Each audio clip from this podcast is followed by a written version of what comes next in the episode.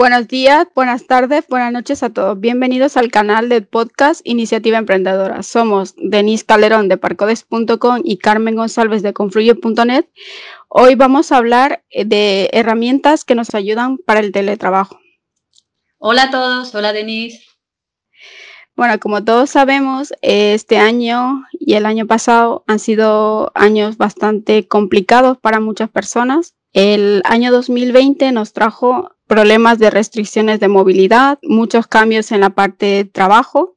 Muchos de nosotros no podíamos ir a las oficinas, muchos trabajos no se han podido adaptar a la nueva era de digitalización y con ello también ha traído eh, consecuencias psicológicas, estar en casa, eh, tener que adaptarse a esta nueva situación ha conllevado a muchos cambios en nuestras vidas. Sí, porque eh, uno de ellos, por ejemplo, es que la jornada de trabajo se ha alargado, se ha alargado muchísimo. O sea, eh, al estar en casa, al ser eh, el mismo lugar, el del trabajo que el del hogar y el espacio personal, se ha entremezclado todo y hay veces que si no tenemos esto bien definido, bien estructurado, pues eh, eh, se puede alargar muchísimo el horario laboral y, aunque parezca que así vamos a ser más productivos, es todo lo contrario. Y otra dificultad es que eh, no se desconecta del trabajo. Sí, también tenemos el problema de la soledad, de que si estamos trabajando en casa, al no tener compañeros, al no poder pedir ayuda o lo que sea, eh, nos, nos causa ese sentimiento de estar solos en el trabajo. Sí, ah, mm, la sensación de estar aislados. Bueno, hay gente que se comunica virtualmente, pero no es lo mismo. hay una solución en este caso, eh, aunque no nos vamos a ver eh, mm, presencialmente, se pueden hacer videoconferencias. O sea, si tienes un compañero al que ah, Mm, le tienes que consultar cosas o compartes un proyecto, eh, sería bueno eh, pues estar unos minutos viéndose las caras mientras eh, hablan del trabajo, las cosas que tienen que hacer, se organizan. Y, aparte de esto, también es muy importante para, mm, bueno, suavizar esta sensación de que estás solo, es tener un poco de feedback de tu actividad, preguntar, también puede ser por escrito, ¿no?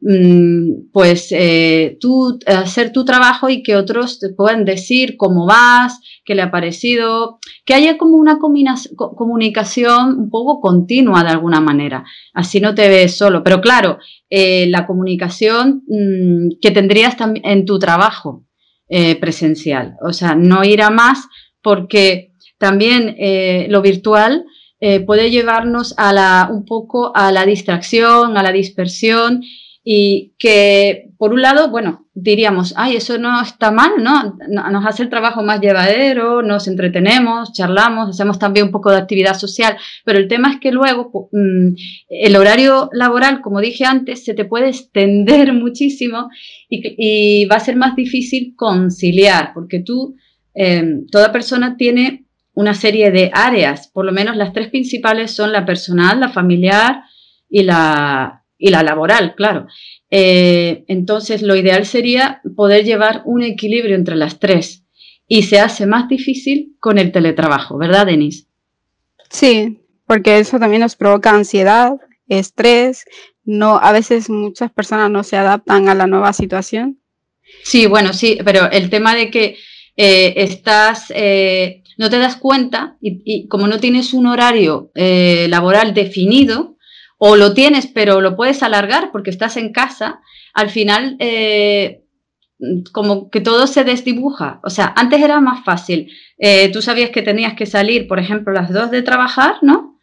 Y, ya había una desconexión. Ibas a tu casa y ya cambiabas, cambiabas de, escenario, cambiaba el escenario, ¿no?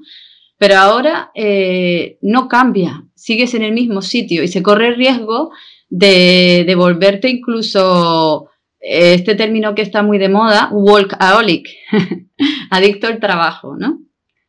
Sí, y otra cosa, que cuando sales de, cuando estás haciendo teletrabajo y sales a la calle, eh, tienes miedo a la gente. porque ya te miedo a la gente, ya te desacostumbraste ya, ya como no eh. llevas tanto tiempo sin estar, sí, sí. Sí, porque eh, es por el miedo este al virus, entre que no puedes sociabilizar, eh, no puedes comunicarte con nadie porque tienes miedo al virus. Claro.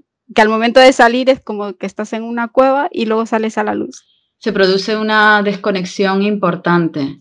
Eh, por eso eh, eh, tenemos pautas, Denise y yo vamos a aportaros pautas para que esto no suceda o para mejorar tu situación de teletrabajo. ¿Qué te parece que empecemos con las herramientas que tienes para decirnos hoy, Denise? Vamos a empezar con la herramienta número uno, que es Zoom. Debido a este problema de que no podemos comunicarnos con facilidad ha habido un boom en la parte de videoconferencias.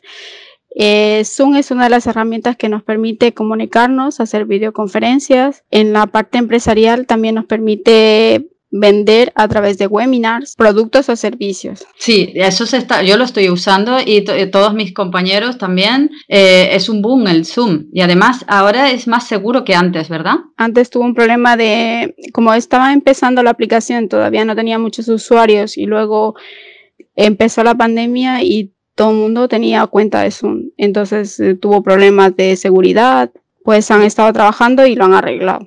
Estupendo. Es, todo esto es para ser más productivo y efectivo el trabajo, ¿verdad? Sí, bueno, es que este, eh, también como tú mismo dices, que hay un problema de que no sabes eh, diferenciar entre la parte personal y el trabajo. Zoom también tiene ese problema, que Zoom podemos utilizarlo para la parte personal, hacer videoconferencias entre familiares. Claro. O también para la parte de trabajo, es decir, voy a hacer una reunión entre el equipo o voy a reunir a gente para hacer un webinar y vender productos o servicios.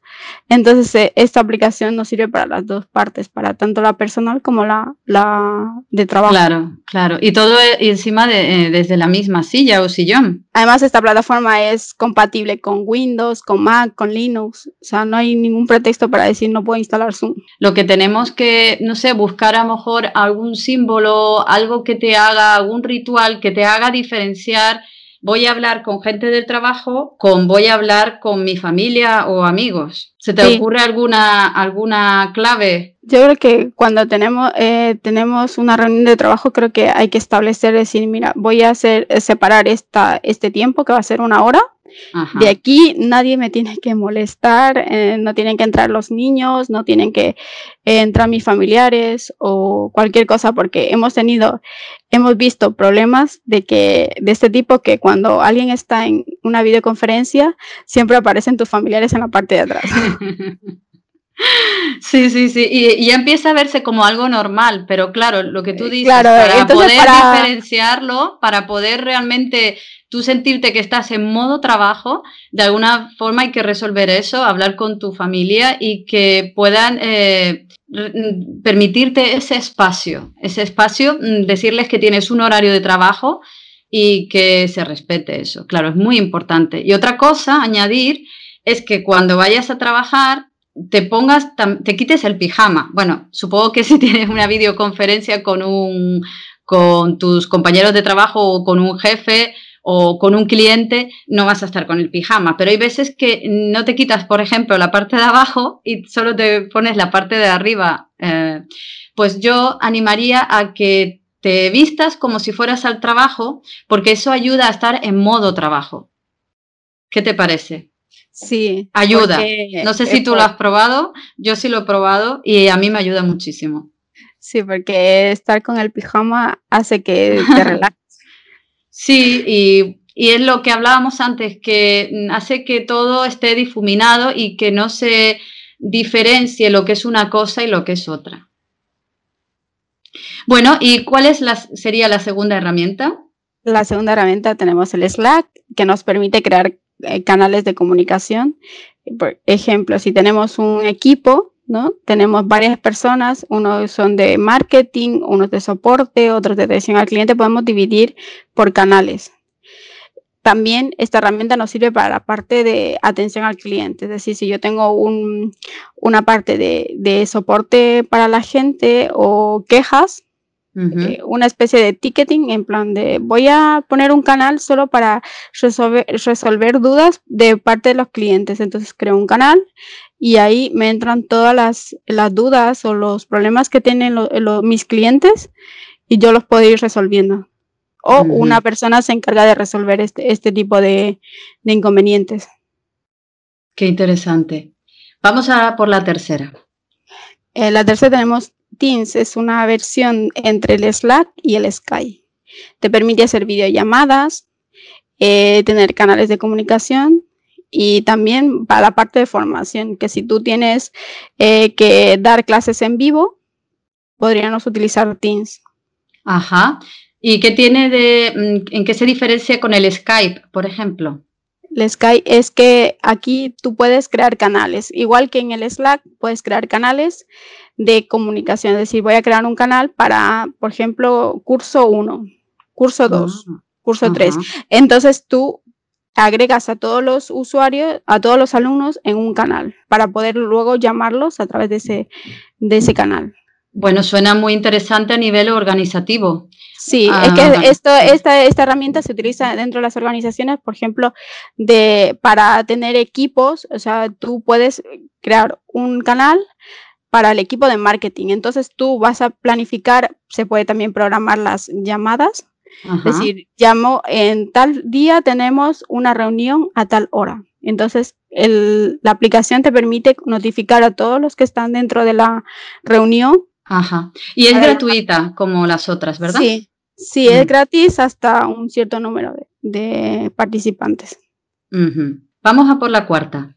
Tenemos Asana.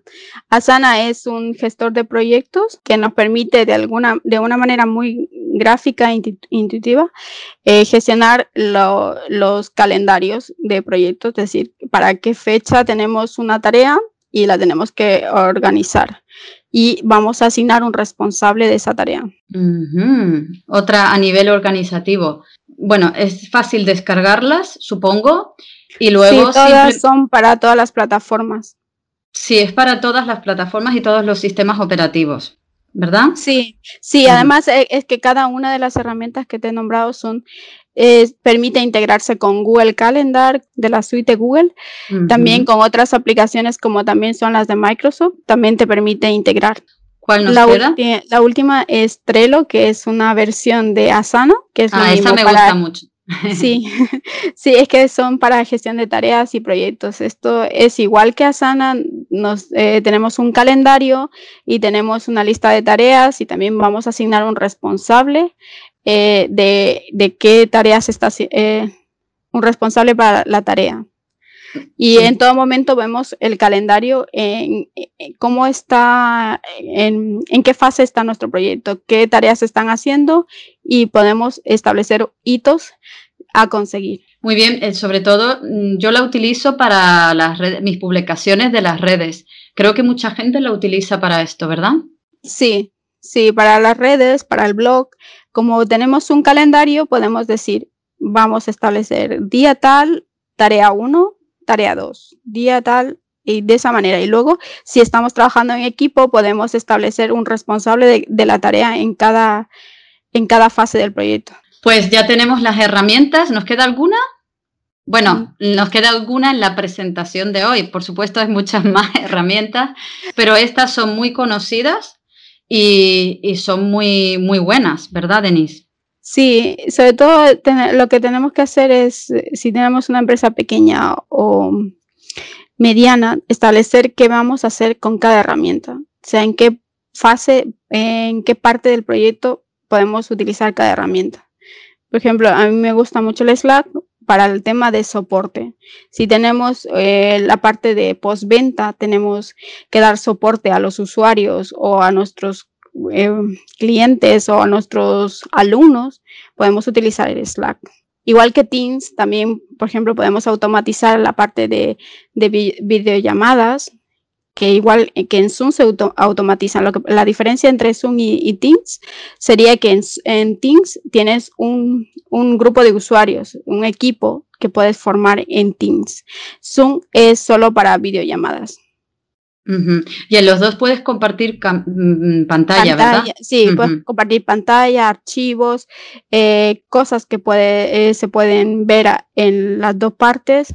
Y por supuesto, no debemos olvidar que esto funciona dependiendo de la calidad de internet que tengamos, porque estamos transmitiendo vídeo y el vídeo siempre va a ser más lento y más pesado. Pues, ¿qué te parece si ya has acabado con las herramientas o tienes alguna cosa más que decir al respecto? Yo creo que con estas herramientas eh, las personas podemos mm, mm, eh, un poco externalizar el, el, teletrabajo, es decir, me puedo ir a la casa y puedo seguir con mi trabajo un poco. Ajá, y una cosa, el tiempo que, mm, claro, porque aquí también lo que buscamos es que nos facilite las tareas y también que nos proporcione más tiempo para conciliar, ¿no? A ver, eh, para la conciliación de estas herramientas, yo creo que utilizaría Asana y el Google Calendar y establezco unos horarios de cuál es la vida personal y cuál es la vida eh, de trabajo. Es decir, de tal hora, por ejemplo, de 8 a 4 de la tarde, ese sería mi horario de trabajo. Y a partir de ahí puedo establecer, según mi Google Calendar, eh, la parte de mi vida familiar. Ese es un mm. ejemplo, porque hay gente que trabaja hasta las 6, 7 de la tarde, 8. Entonces, eh, dependiendo tu, tu horario de trabajo, lo fijo en el Google Calendar. Entonces, a partir de ahí, la vida personal. Es, muy importante organizar y diferenciar. Cuando, cuando vamos a una oficina tenemos un horario. Yo creo que ese horario deberíamos seguir manteniéndolo en la casa con ciertos eh, espacios de, tengo 15 minutos para levantarme de la silla y dar una vuelta o hacer otra actividad. Hidratarte, hidratarte, hacer algún ejercicio de estiramiento. Todas estas cosas se pueden hacer en 15 minutos. Luego también en el trabajo tenemos muchas veces la media hora del desayuno o algo así. Pues eh, en casa, pues tomártelo en serio, esa media hora para comer tranquilo.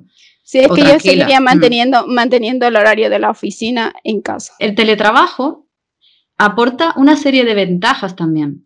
Eh, yo creo que si se organiza muy bien, eh, ayuda a, sobre todo a los padres y madres que tienen hijos, ayuda muchísimo a conciliar mejor, a la conciliación familiar, pero te tienes que organizar muy bien. Y recalcamos mucho esto, el diferenciar los horarios, separar por bloques de tiempo la organización del trabajo, ayúdate de estas herramientas que te acaba de comentar y, y, explicar Denise, que son muy importantes para ah, facilitarte las tareas y para organizarte. Luego, quítate el pijama, ponte con ropa en modo trabajo. Eh, y luego, también una cosa muy importante que no hemos comentado hasta ahora es, eh, también se presta, bueno, ya dijimos lo de las videoconferencias, ¿no? A que mm, también en las redes sociales, eh, como todo es digital, todo lo que estamos haciendo es digital, nos podemos dispersar también con el móvil o con el, portátil. Cuando nos ponemos a publicar, entramos en las redes sociales y después seguimos viendo, viendo publicaciones, chateando, pues también poner un horario para eso. Lo fundamental es eh, crear bloques de tiempo y, comprometerte a cumplirlos, tener un poquito de disciplina para que eh, tu día a día sea muy equilibrado y esté distribuido en todas las áreas que necesitas ah, prestar atención, la personal, la familiar y la laboral. Y luego cierra el chiringuito. Cuando eso es, muy importante. Cuando acaba el trabajo, cierra el chiringuito y hasta mañana.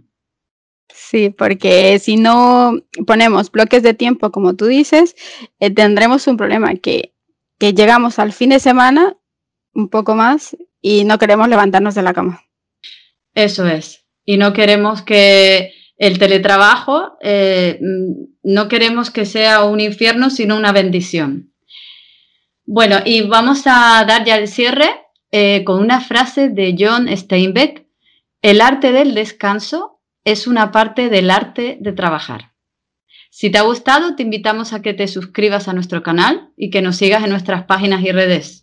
El próximo lunes tenemos de nuevo una cita con vosotros para hablar sobre el síndrome del límite máximo relacionado con el sabotaje a uno mismo. Hasta luego, Denise. Hasta luego a todos.